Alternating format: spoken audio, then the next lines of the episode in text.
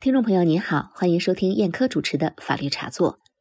今年四月十五日是我国第三个全民国家安全教育日，在第三个全民国家安全教育日到来之际，加强对全民的国家安全教育，特别是对一些貌似和普通大众距离较远的法律进行宣传和普及，不但必要，而且必须。因为维护国家安全既是每个人的自觉，也是每个人的责任。说到间谍，大家首先想到的一定是近年来热度很高的谍战片，从《风筝》到《风声》，从潜伏到伪装者，哦，还有最近很火的《和平饭店》等等，都很精彩。其中的种种情节还会成为人们茶余饭后的谈资，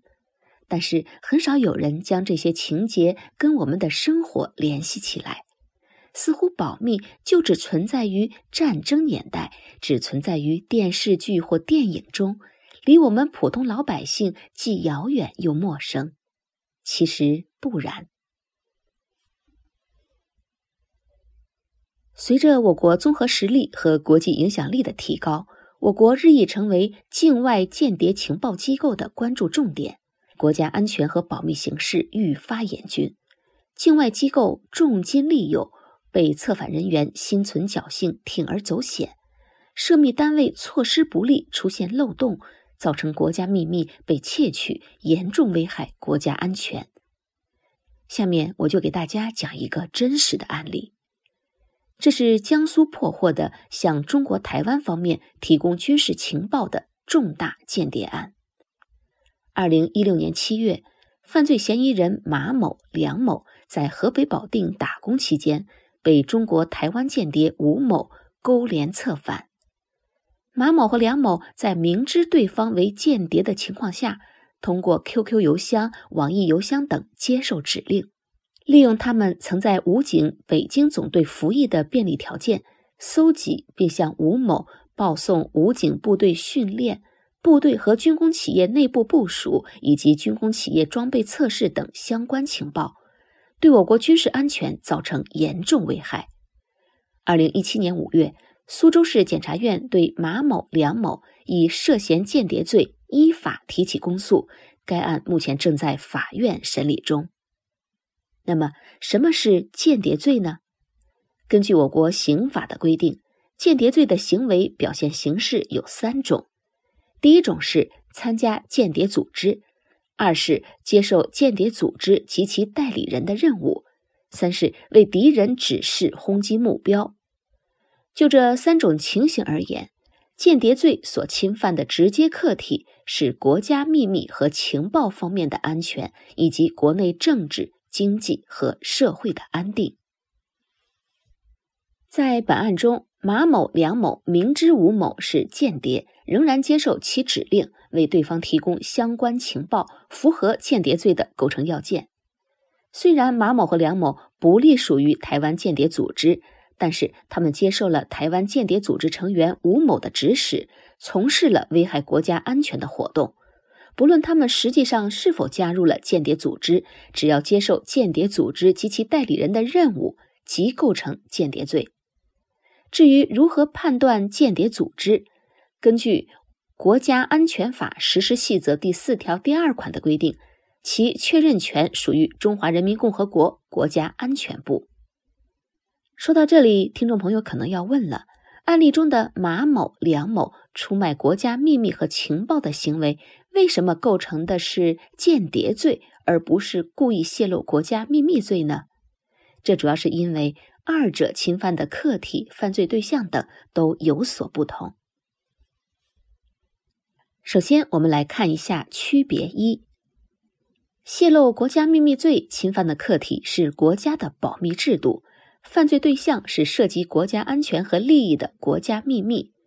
根据我国保守国家秘密法相关条款，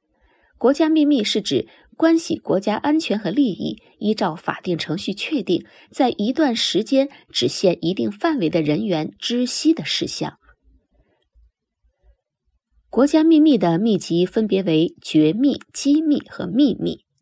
绝密级国家秘密是最重要的国家秘密，泄露会使国家安全和利益遭受特别严重的损害。机密级国家秘密是重要的国家秘密，泄露会使国家安全和利益遭受严重损害。秘密级国家秘密是一般的国家秘密，泄露会使国家安全和利益遭受损害。中华人民共和国保守国家秘密法第九条列举了国家秘密的基本范围，包括国家事务重大决策中的秘密事项，国防建设和武装力量活动中的秘密事项。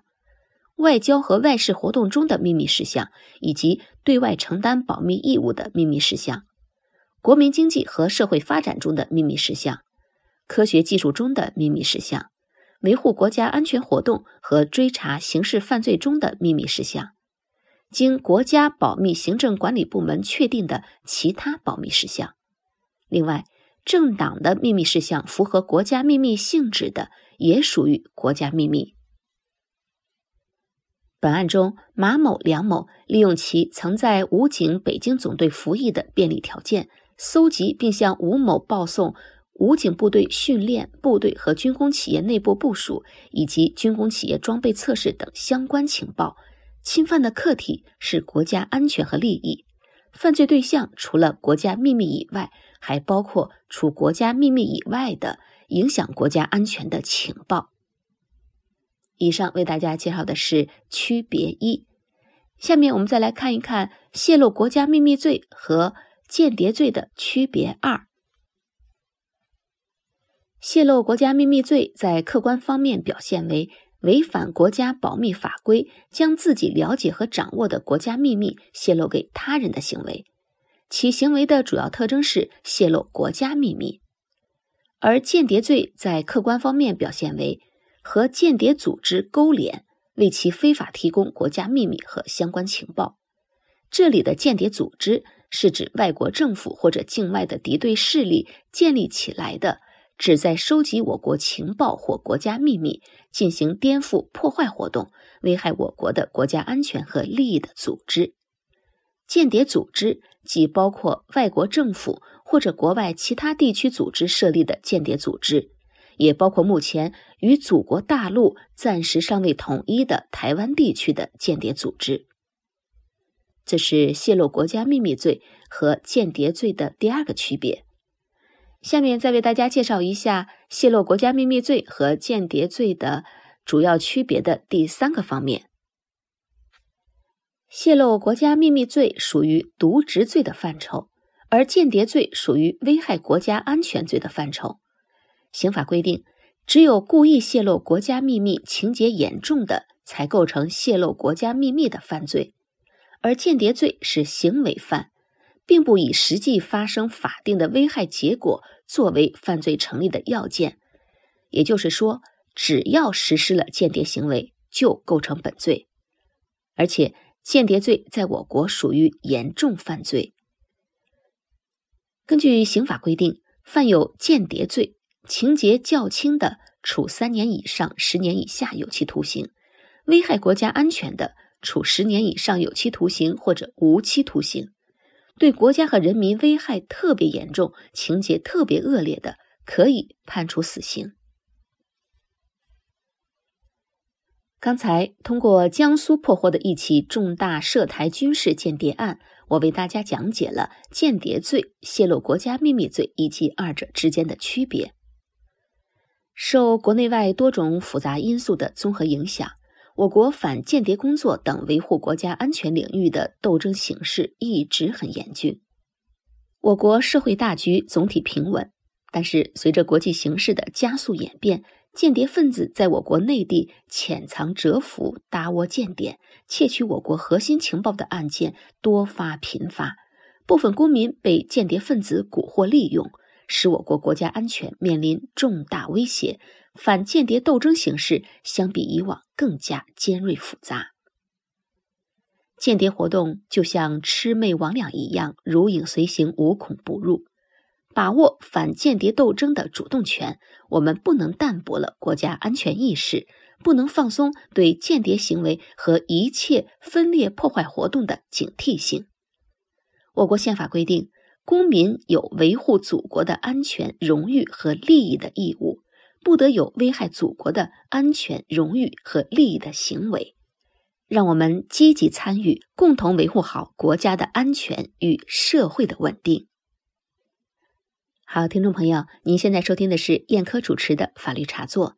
今天和大家聊的话题是间谍活动并未走远，这也是我们法律茶座节目在我国第三个全民国家安全教育日即将到来之际推出的专题节目。感谢您的收听，欢迎您关注我们的同名微信公众号“法律茶座”。也欢迎您加入我们的法律茶座听友群，搜索手机号码幺五七零零幺八九幺五幺，提出申请即可加入我们的听友微信群。好，今天的节目就到这里，再会。